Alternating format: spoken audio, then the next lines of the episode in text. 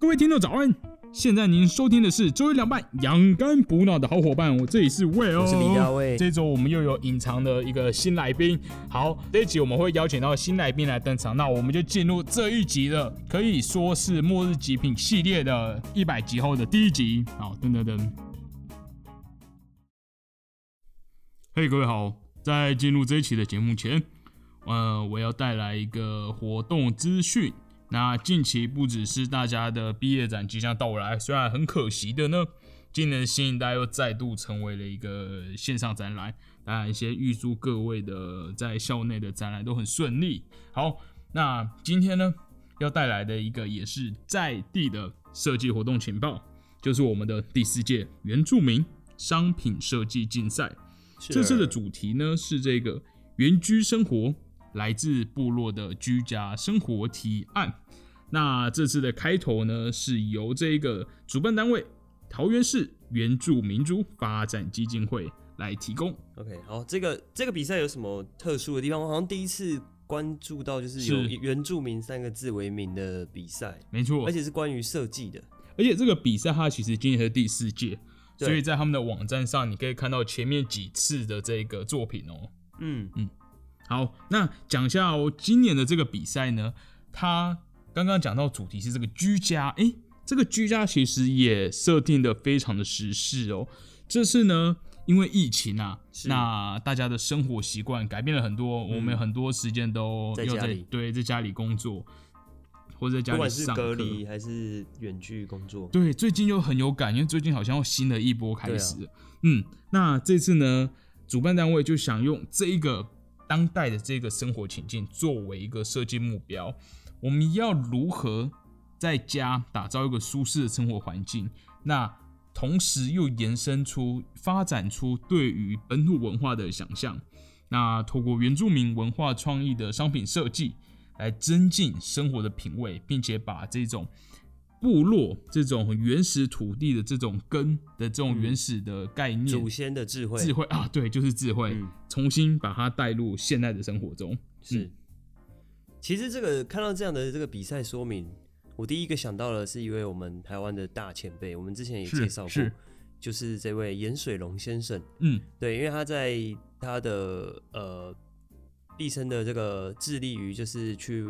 去重新宣扬这些原住民的工艺的精髓。嗯嗯。那他有他有出一本叫做《台湾工艺》的书，我们在第九十一集的时候也有介绍过。是。那里面也提到了很多他同整的一些呃台湾原住民的工艺，所以欢迎大家可以去听一下那一集，或者找到严水龙的这本书，可以看一下，在他当时那个年代记录了哪些很特别原住民当时的这个工艺。是的。那这次的主办单位也有跟大家特别说明，大家都知道这个台湾原住民有十几族嘛，嗯，那这一次主办单位也特别说，任何族群的人都都可以，都可以来参加，是所有人啊，所有人，外国人也对，也可以，可以哟，对，所以希望可以用大家自己的眼光、自己的文化的这个背景，重新来发现。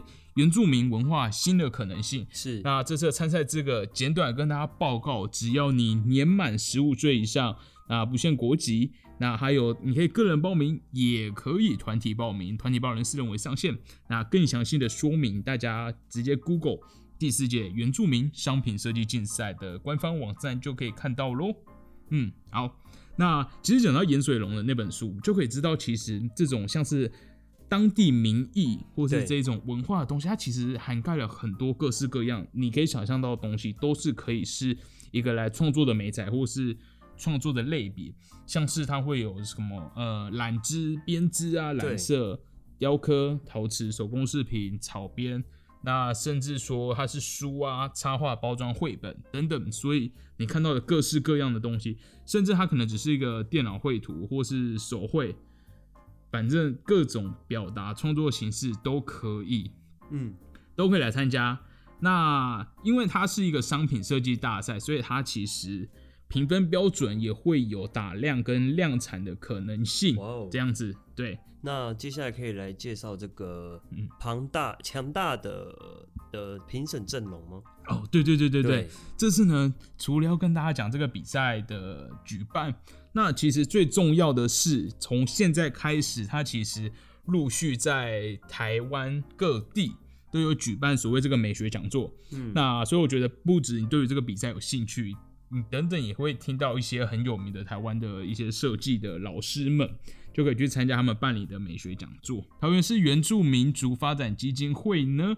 他这是邀请了好几位非常有名的老师，那包括这个大家可能都很熟悉哦，像是典型设计的总监韩世国老师，那还有做玩一些材质啊，做一些居家用品设计有黑森 cheese 的总监陈威如老师，然后还有西凯做了很多，还有去米兰参过展览，呃，参加过展览的西凯老师，那他们就会带来分别像是居家美学。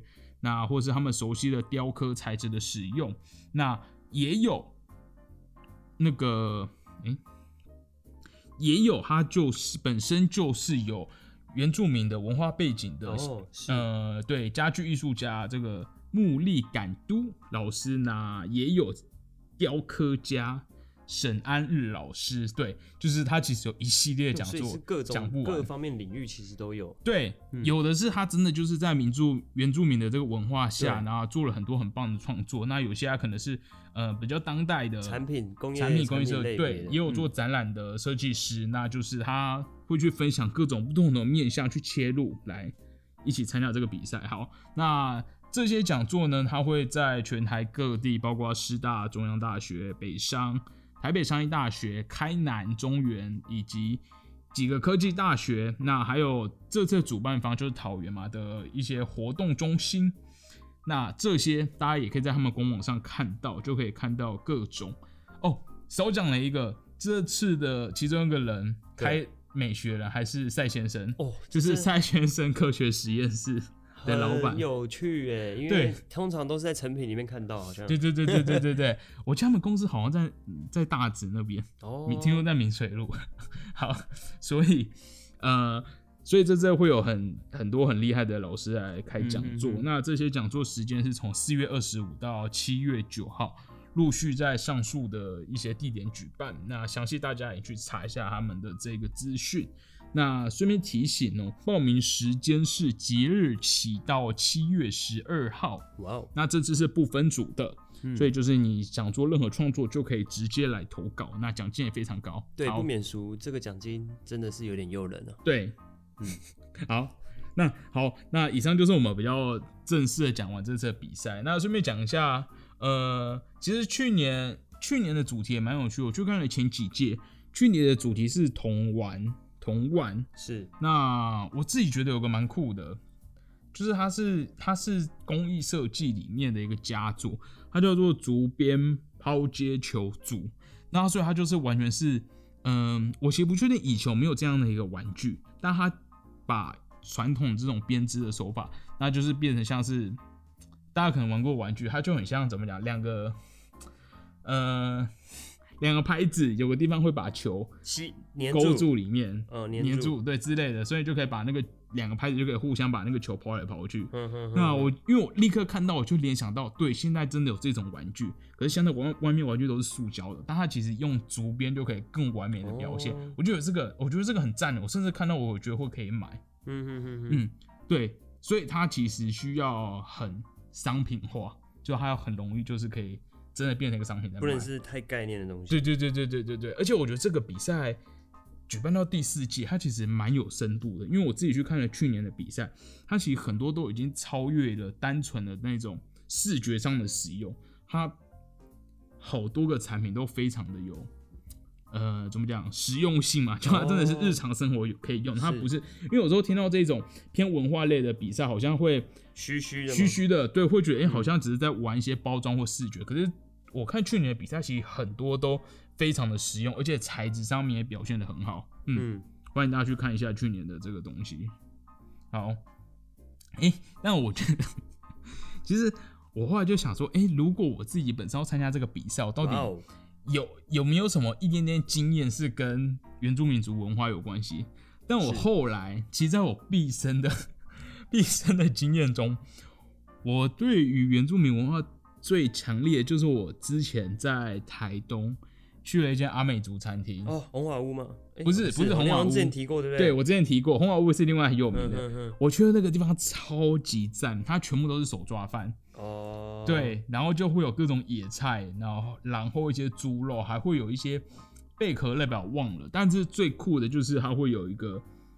饭，我忘记那个饭是什么米了，但是他就有教说怎么样去手抓饭，然后抓东西起来吃，那地方超赞，而且它就在一个海岸边，哦，反正就是一个很棒的地方，哇，所以呃，欢迎大家去找这间店，真的很好吃。哎，重点是叫什么名字？哎，在在在什么？我真的不记得哎，在。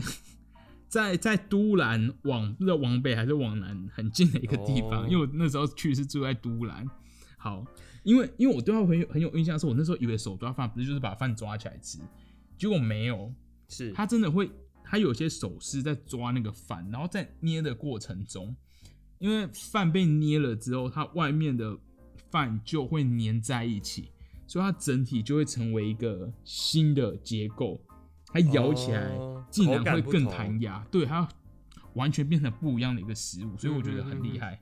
好，那我的话呢，我想分享一下，就是想到原住民的重新诠释的设计的品牌，我就第一个直接想到台湾很有名的，该不会就是最近最红的那个？对，这个 Camaron and。卡马罗，他们现在超红的。他们是在哪？他算是阿美族，他算是用了阿美族的传统工艺，是，然后去做编织相关的产品。那大部分是包包，就是各种小呃各种类型的小包啊，中包、大包。但是它的编织方式，就是我觉得它可以，它摆脱了那种很文创的味道。是是，它就是把真的是把这个。那个原主那种原那算是祖先智慧的那个精髓保留下来，然后变成一个很纯粹的设计。是对它的包包真的长得很纯粹，嗯，很美。就它材质很很清楚单一，但是它的形状是跳脱过去所有的对于这种包包的认知。对，它算是有点点是用那种原住民以前会使用的的的容器，可是又是加以去做精致化。嗯。哇，他们真的是一个很棒的例子。对啊，而且他们最近新开店，又发表了新产品，大家有空可以去关注一下这间店哦。是，可以 follow IG。嗯，好，那以上就是今天的这个活动的活动的这个，哎，这叫什么？说明介绍？呃，对，宣传是。那我们就立刻进入本周有特别来宾的 Namaste Green 的特别节目。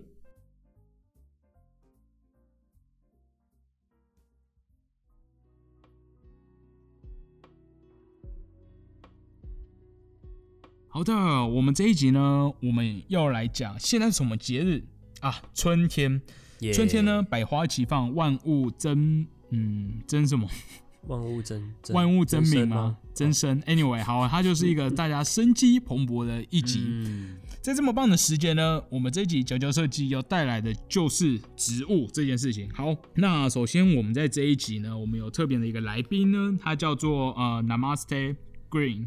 他就是我们的绿色植物大师。那我们今天会特别邀请他来这边，跟我们分享绿色植栽的一些设计的选择。好，那我们邀请他。好，那我们现在就来邀请我们这次节目请来的这个植物老师，Namaste Green。耶，嗨，大家好，我是 Namaste Green。我在这一集会带来绿色植物的指南来分享给大家。嗨，Green 先生。那大家姐妹很好奇，就是呃，Green 先生，你可以跟我们来讲一下，就是哎，为什么你有这个今天的这个身份，可以来角角设计跟大家分享植物这件事情？可以跟我们分享一下你的植物经验吗？嗯，这个呢，我这我的植物经验呢，我其实没有非常的多，我大概养了一年半的植物，但是呢，我植物的这个生存率呢，非常的高。哎呦。哎，嗯，我总共种了大概三十到五十盆的植物，然后这一年之间，但是其实真的被我养死的植物呢，只有大概三 percent，所以非常非常的少，就是几乎只有两三盆的植物是不小心死掉的，而且他们要死掉的时候，其实都是来的时候呢，他们的状况就不是很好，所以。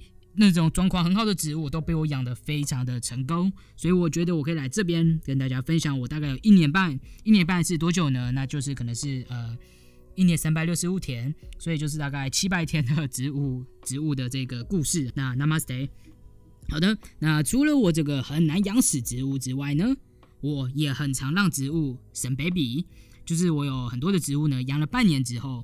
他们进来就长出了更多的小 baby，那还有开花的，所以我今天想来分享给大家我在疫情生活中的这个植物的经验。好，讲到植物好了，我觉得我们老师的这个经验没什么种植植物，那甚至把植物用到开花结果，我觉得他，我觉得算是有这一个这个资历可以来跟我们来讲植物。好，那我们现在讲好了，之前，嗯，我一直我们好像都很好奇，就是说大卫，我们之前有在研究，哎。到底什么植物可以放室内？因为我们好像很多有时候这个空间不是很允许啊。对啊，常常尤其我常常去那个嗯那个什么花市的时候啊，最多的人就会问老板说：“哎，老板，这个这个植物可以放室内吗？”那老板就可能会说：“可以或不可以。”嗯，那这个部分呢，Namaste Green，你怎么看？我觉得呢，这个。老老实说，这个你你不可以说去分说什么植物它可以放室内，什么植物是放室外。我我只能说，在我的经验里面，呃，只有坟这个植物能不能忍受忍受室内的室内的环境。所以其实没有分说什么植物是室内的，什么植物是室外的，这是一个错误的讲法。呃，因为你想想看嘛，植物的三要素是什么？植物的三要素最多就是呃水、阳光。跟空气要流通嘛，那它才对，就跟人一样。那你说室内的环境，哎，没有阳光，那你台湾呃，尤其是现在在台湾哦，我跟大家讲，我印印度来的，那尤其在台湾的这个环境中，哎，夏天很冷嘛，所以要开开冷气；那冬天哦很冷嘛，要关窗户。所以台湾的这个里面呢，它其实常常是一个比较冷的冷的状况，跟外面完全不一样嘛。那这个东西怎么可能对植物是好的？所以，我我觉得大家要有一个这个破除这个迷思，就是说没有所谓的真的是室内植物跟室外植物，所有的植物呢都是室外植物，只是说它能不能呢来放在室内？嗯哼，那如果真的想放在室内的话，是可以找偏向哪些？大伟就说到一个点了，如果呢你真的很想要在室内放植物，或是说办公室。呃，Namaste Green 这边，我觉得我可以推荐你几个东西。一个东西呢，它它真的很难死掉。如果它真的还是死掉了，你可能就真的要远离植物，不要再残害植物了。这东西我会讲到的是虎尾兰。虎尾兰，虎尾兰是一个对，就是您刚讲虎尾兰。虎尾兰，虎尾兰，嘿，虎尾兰它就是一个很适合放在室内植物。它其实是有点介于，呃，因为它叶子其实很厚。所以有点稍微有点像是多肉。哦，饱对，所以但它又不是真的多肉植物，它是虎尾兰，它是龙舌兰科的，它是龙舌兰科的虎尾兰，它很保水，所以你不用一直浇水，但它也很它太它也需要太阳，但是你可以稍微呃 control 一下它，它不需要 too much sun，OK，so 呃虎尾兰它其实蛮适合是放在室内的一个植物哦。哦。它的长相就是绿色尖尖的叶子，然后旁边有黄色的边。你刚刚讲到的，这可以一般都是叫金边虎尾兰，或是锦边锦，就是很很复杂 complicated 那个锦锦边虎尾兰。所以虎尾兰家族它其实有超级无敌多的这个呃这个多的呃亲朋好友可以来做一个东西。所以所以我我我今天要要讲说，就算你是养护蔚蓝，你还是要偶尔把它拿出去找太阳。这样子的话，对植物才是一个很好的方式。有很多你在路边也会看到护蔚蓝，那它就会长得很好，它就会哇长超多的叶子，旁边有超多它的小 baby 这样子。那因为在外面的环境还是更好嘛，有更多的水，尤其有雨水，雨水里面有很多的呃矿物质，就会让这个植物长得很好。所以呃，在户外的虎尾兰都会长得超好，但它的确是可以放在室内的。是对，我觉得虎尾兰蛮推荐各位设计师朋友，尤其尤其我觉得虎尾兰的好处是，虎尾兰它长得其实很干很干净，就是它的叶子然后厚厚宽宽的，那其实它不会有什么变化，也不会落叶，呃，所以它有点像是你们设计师会说的，有点像是呃 graphic 的感觉吗？就是它。长得很干净，它不会有一堆的叶子一直掉叶子，你好像稍微可以 control 它。是，哎，其实讲到植物哦，第一个想到的是角角设计之前有提过几次的吴淑媛老师。吴淑媛算是台湾在景观植栽方面很有名的一位前辈。那想问说，这个吴老师他如果要如果很喜欢他那样的风格的话。可以朝向怎么样的呃，你讲的吴老师的部分呢？吴老师他呃，根据我知道他是台湾的一个景观设计师嘛，那其实做了很多我们他自己讲的有点像是野草。那野草什么意思呢？野草就是呃路边都看得到的草嘛。那这个野草的部分呢？其实台湾有很多的选择，你可以从这些野草中选出哇好看的野草，那是什么意思？就是台湾的原生种。那其实我来台湾的时候觉得很 surprise，就是台湾的呃原生种很多又真的很漂亮。那我觉得也是一个室内植物的选择。呃，首先我可以讲第一个好了，呃，我不知道大家知不知道，台湾其实是一个蕨类王国。蕨类王国的名字，对，就是说，呃，有很多的这个蕨类。哇，我来台湾的时候，我觉得，我就觉得很 shock，在 shock 到，就是我怎么会有这么神奇的植物？这个东西就是这个 golden dog，golden dog fur，就是这个金钩毛，金钩毛。是 Jingle bell，不能好 Jingle Fur，它就是呃，它长得很像这个嗯红毛的 gorilla，这个红毛的 monkey 猩猩这样子，很多毛。那我发现它真的很神奇，它就像是一坨呃有着这种红棕色的头发的一块东西，结果它竟然会长出很大的叶子。那我发现它是台湾的，台湾的这个特有种，就是台湾，而且它是台湾很早期的时候就开始会使用的植物。你可以看到它的那个毛的毛的部分呢，有呃，就是很多的毛啊。我知道，嘿，这个我在台湾的朋友跟我说，台湾会用它来放在伤口上，有点像是棉花啊。嘿，对，就是棉花的使用。对这个部分，我觉得可以帮老师补充一下。在这个，我不知道大卫小时候有没有看过，就是你骑在路边摊，都会看到这个，就是一团毛茸茸的东西。那它甚至会被贴上眼睛，就是它会把它真的打扮成像这个狗一样。是哦，对，它其实是台湾非常非常有历史就要开始使用的这个东西——金狗毛嘛。就刚刚老师讲，嗯，那金狗毛它。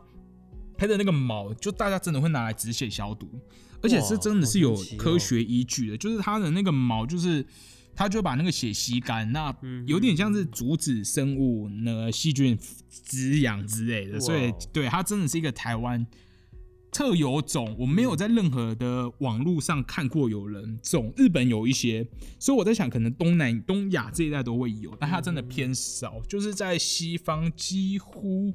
没有看到，嗯嗯嗯，甚至你不觉得金狗毛它甚至没有一个很专属的名字，就是它少之又少。我也蛮喜欢金狗毛的，刚才老师的推荐这样子。如果身为一个完全没有碰过植物的人，要怎么踏出这个第一步，比较不会可以建立自己的自信，比较不容易挫败？使得，完完全没有碰过植物，你说你是一个菜鸟，菜鸟元首子，想成为一个好。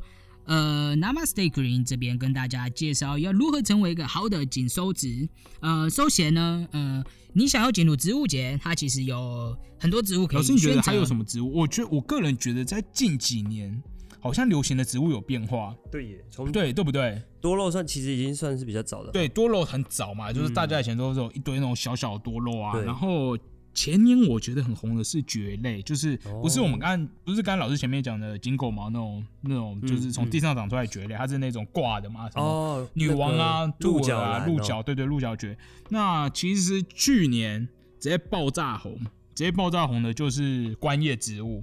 哎，观叶植物是什么呢？观叶植物我也不确定，等下老师再介绍。嗯，然后还有一部分就是树，树它我觉得树完全是跟大家完全不同的一个群体，那它甚至照顾起来也完全。你说有有有家呃有庭院的人才办法玩。好，那我诶好，那哪怕是你觉得这几个分类的话，你会怎么样推荐给新手？讲到这几个分类，呃，的确，我觉得多肉是大家台湾很常玩的一个东西。那你在花市可以看到很多小小的多肉，有大的多肉，各种有的没有的多肉。那多肉，我觉得在台湾其实没有，其实我觉得也是不错啦，但它很难。他没有，我觉得他没有什么太多的成就。那因为他因为养不死，不是很难养也不一定，因为他长得很慢哦。然后你在北部，尤其现在在台北，其实很常下雨。下雨的时候，这个植物，嗯，知道这个伤赖有点不够，所以呃，仙人掌，但是仙人掌我没有很熟，我只有几个仙人掌。但接下来几个，我好像可以跟大家讲，呃，蕨类在刚刚讲到的，除了像是金钩毛，也有像是秃胶蕨这种，呃，很多叶子的蕨类，那它就是会有一个盆子。呃，前几年也蛮红的，就是有这种上班的蕨类，上班的蕨类像是女王，她会哦，大卫有听过上班吗？上班，上班，上班，也呃是啊，我帮老师补充一下，上班就是你把对他就是把。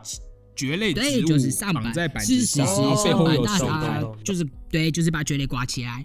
那这也是台湾蛮红的，但这几年还好。我可以讲，去年蛮红的是这个观叶植物。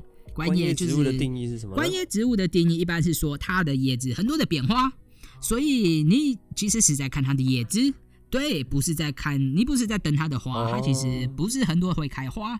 那它的叶子呢，像是有很多，像是从呃茱萸，那甚至说茱萸之外，还有一些像是菜叶芋、菜叶芋，还有像是呃龟背鱼，大家可能都听过。那或是像是什么呃，像是蔓绿龙，那这些的叶子呢，主要就是在看它叶子的变化。那如果你有时候看到为什么有些植物好像很贵呢？它到底贵在哪？是。它其实就是所谓的初斑，初斑，初初斑，初斑，就 yes 出版，它就是它的。你知道这些观叶的叶子它有花纹吗？那它的花纹可能有一些变化，就像我们可能会讲到，呃，我们在植物界会讲所谓的这个呃白龟，白色的龟背玉，那它就是这个龟背玉。它有诶，不过我们就保住了呃白色的白色的斑斑纹，那它就变得很贵很贵，有点像那种精致农业的感觉。它有一点，它其实是一种变异的结果，所以它不太可控的。所以如果出现的话，就会变得很贵。那大家有时候就会喜欢去收集这些很名贵的品种。大家刚入行、刚进入观叶也不用太担心，因为有很多很便宜的观叶植物。甚至说，如果你喜欢黑色的植物，有很多像是什么黑叶玉。黑珊瑚水鱼，或是呃有点忘记了，但是蛮多的这种黑色的植物也是可以做一个选择哦，所以不是全部的植物都绿绿的。也有些黑色的植物，那这边就给大家做一个选择，就是观叶植物，在去年蛮红的。嗯嗯嗯，是。那其实观叶植物蛮适合台湾的气候，尤其台北，因为观叶植物呢，它们其实是来自于热带雨林的底部，所以在热带雨林里面，上面长了很多巨大的树，那在底部的时候，就有这些小小的这种竹芋或是什么水芋类的。植物这些观叶植物，或是这种像是龟背玉，那他们喜欢很潮湿的环境，很喜欢潮湿温暖的环境，所以台湾这种常常下雨的环境，其实户外都蛮适合他们的。但只要小心，在夏天的时候，如果太热或是阳光太强，它们就会被灼伤，这是一个要注意的点。所以就是所谓的观叶植物，那也是一个大家很好入手的方式。接下来要讲到的是树。在台湾，尤其在台湾，其实有自己一个原生的树，那很多地方都很喜欢种，就是所谓的白水木。哦，白水木是树哦。对，白水木，尤其还是台湾就有的哦。台湾的海边就会有白水木这个东西出现。对，那其实照顾树的话呢，它就是需要更多的阳光，千万千万不要把树放在室内。非常非常的对书来说是很痛苦的，所以对我有认识很多朋友，他们会买会种一些树，尤其像是白水母或是青野龙，嗯，然后老板可能会说哦可以啊，你可以把它放在室内，但是我只能说不是不行，但是这些植物室外一定比室内好。所以你可能还是要自己判断这样子。那如果你有阳台，尽量还是把植物放到室外是最好哦。嗯。最后，老师想要跟大家分享，除了以上讲的几种呢，其实还有一种是块根植物，但是因为老师没有种，所以这边不讲。是，Namaste。对我，我觉得蛮喜欢。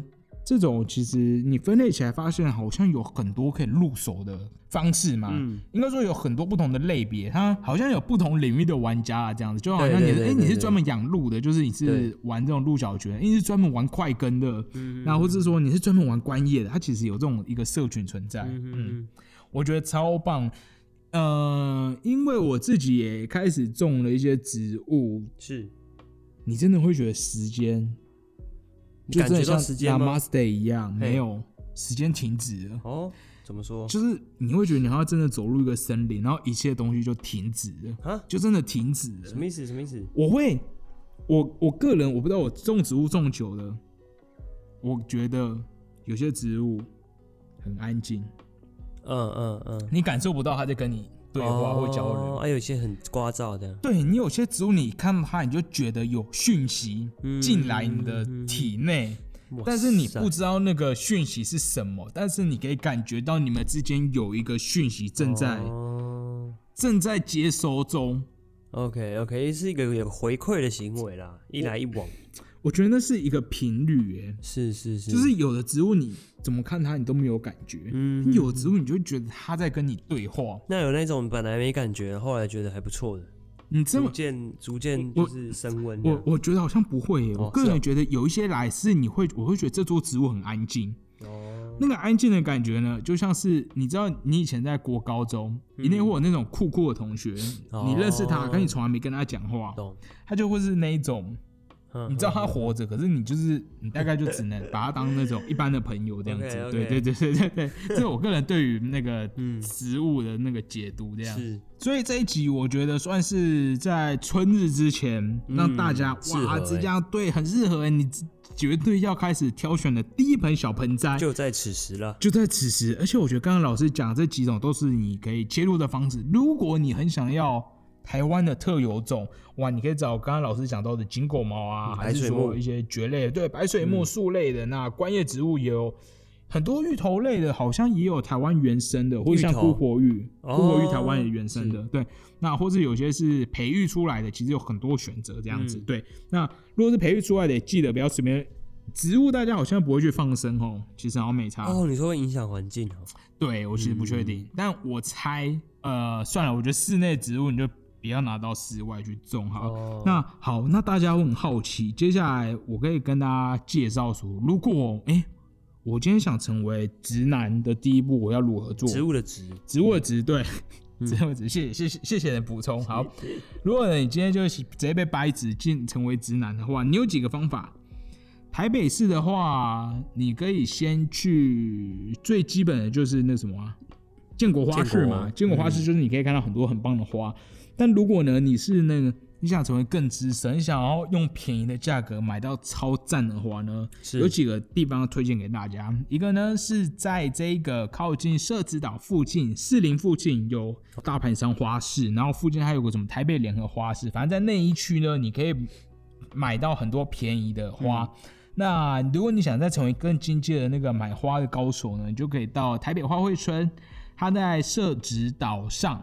那它里面的花的价格就是真的比花市在更便宜，而且种类非常的多。对，然后你可以买到有的没有的奇奇怪怪的花这样子，所以这是我觉得蛮推的。台湾其实蛮多地方你可以入手的。那那如果你特别喜欢花，我们这几期都没讲到花。对耶，我们是主要是植物。对，因为呃，哎，我自己有花吗？哎，其实我自己也有种花，我有种鸡蛋花，超好种，超爆推。它真的，你如果有阳台，你真的种鸡蛋花，它真的超快就开出花来。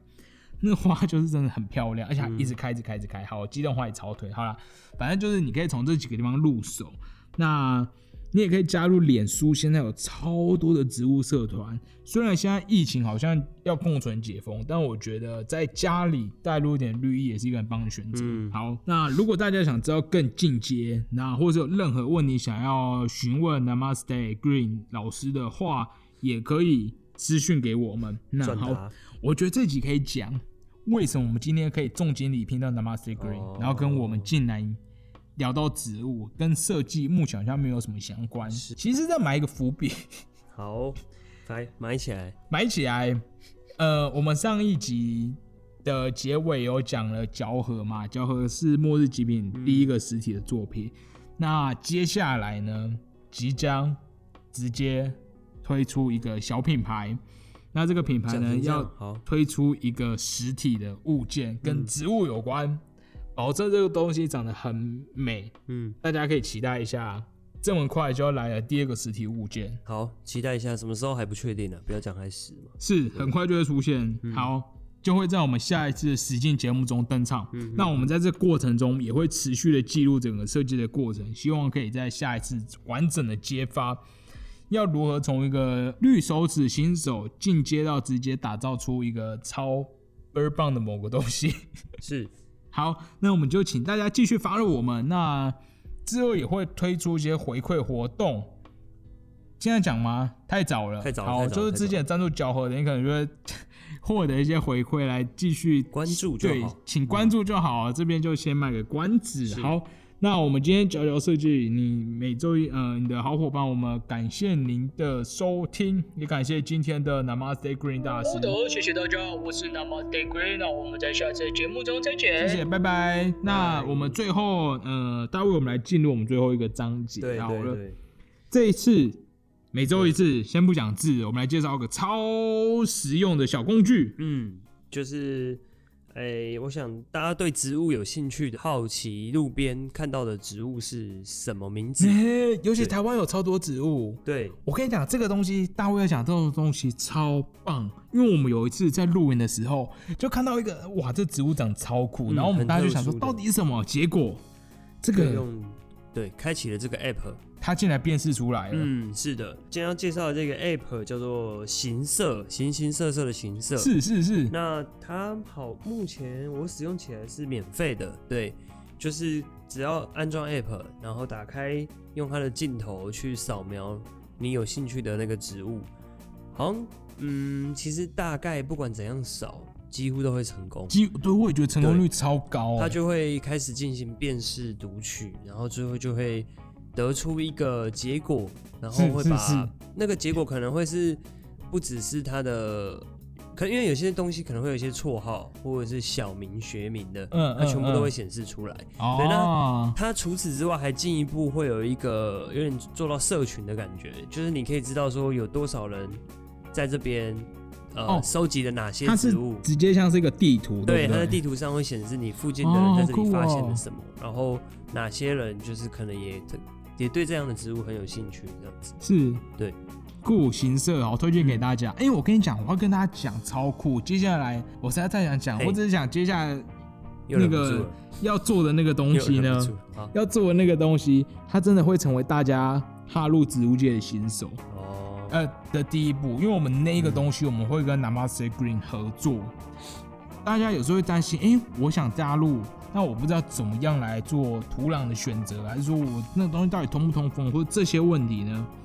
到时候会成为一个超美的那个一个一一套东西，set 一个 set，让大家快乐的进入植物世界。